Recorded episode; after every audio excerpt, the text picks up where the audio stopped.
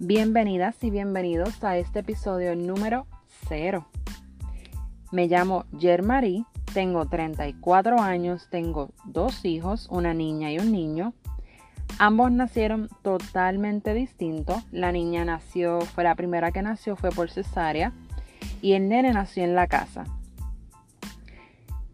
Tuve la oportunidad, y digo la oportunidad porque si no llega a ser por eso, creo que hoy día yo no sería dula ni tampoco educadora perinatal. Y si no llega a ser por la depresión postparto, que no es nada bonita, y tal vez tú que me escuchas, si has pasado por una depresión postparto, sabes lo que es eso.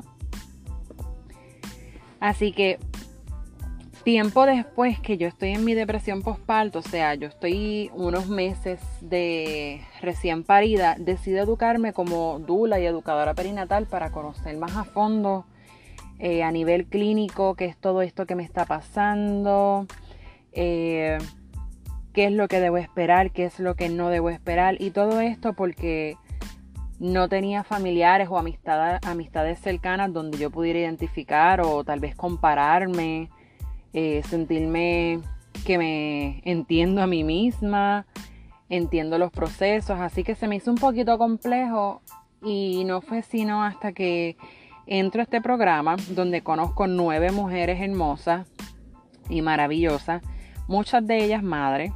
También conozco a Rita Paricio, que es una partera certificada con más de 20 años de experiencia, siendo ella, ¿verdad?, la que está a cargo de Dula Caribe Internacional es ahí donde también conozco a mi dula Madeline, quien en el 2016 nos conocemos y todo fue a través de una entrevista para poder entrar al programa de Dula y Educadora Perinatal. Ella me está entrevistando, me va dando toda esta guía de, qué es lo que yo visiono con esta profesión, este, cuáles son mis expectativas. Ella obviamente me deja saber el trabajo arduo y el reto que vamos a estar enfrentando porque ser dula y educadora perinatal conlleva muchos retos y sobre todo a veces hasta mucha paciencia porque no todo es tan bonito como lo pintan y ser una dula es algo bien gratificante, es un proceso bien hermoso pero también tenemos que ser flexibles y irnos a la par con la necesidad de cada familia. Cada familia tiene un proceso, ¿verdad? Tal vez tú que me escuchas sabes que tienes unas intenciones, unas metas y unos propósitos y no necesariamente a las personas que vas a estar contratando, tal vez todas están a la misma, a la par o, o tal vez te estén apoyando exactamente en lo que tú necesitas. ¿Por qué te digo esto? Porque esto es un proceso bien íntimo, es un proceso que es bien individual y nosotros, nosotras, eh, ¿verdad? Como personas individuales tenemos que dejar saber qué es lo que queremos, eh, buscar lo que es más conveniente y lo que nos haga sentir bien. Queremos que las familias estén contentas, queremos que las familias se empoderen de sus procesos, que se sientan protagonistas Queremos que las familias se unan, que haya esa unión familiar cuando llega un bebé a la casa. Son muchas cosas que, nosotras como dulas y educadoras trabajamos. Así que por eso les hablo, ¿verdad? Un poquito de lo que es este, este reto que conlleva.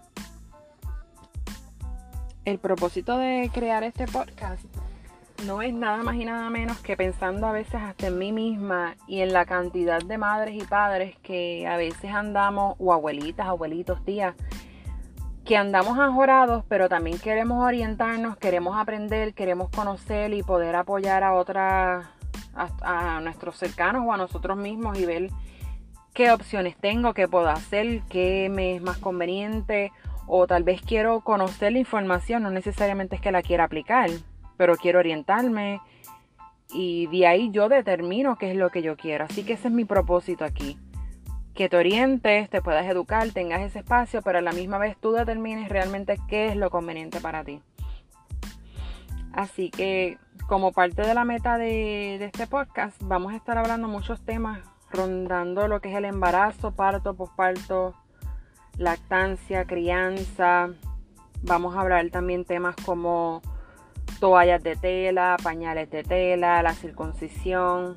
Van a ser varios temitas por ahí que eventualmente vas a estar viendo publicados. Mientras tanto, mi propósito es regalarte lo que a mí me hubiera gustado conocer. Quiero ayudarte a que te eduques de una manera distinta, a tu paso, accesible, porque obviamente esto no tiene costo alguno.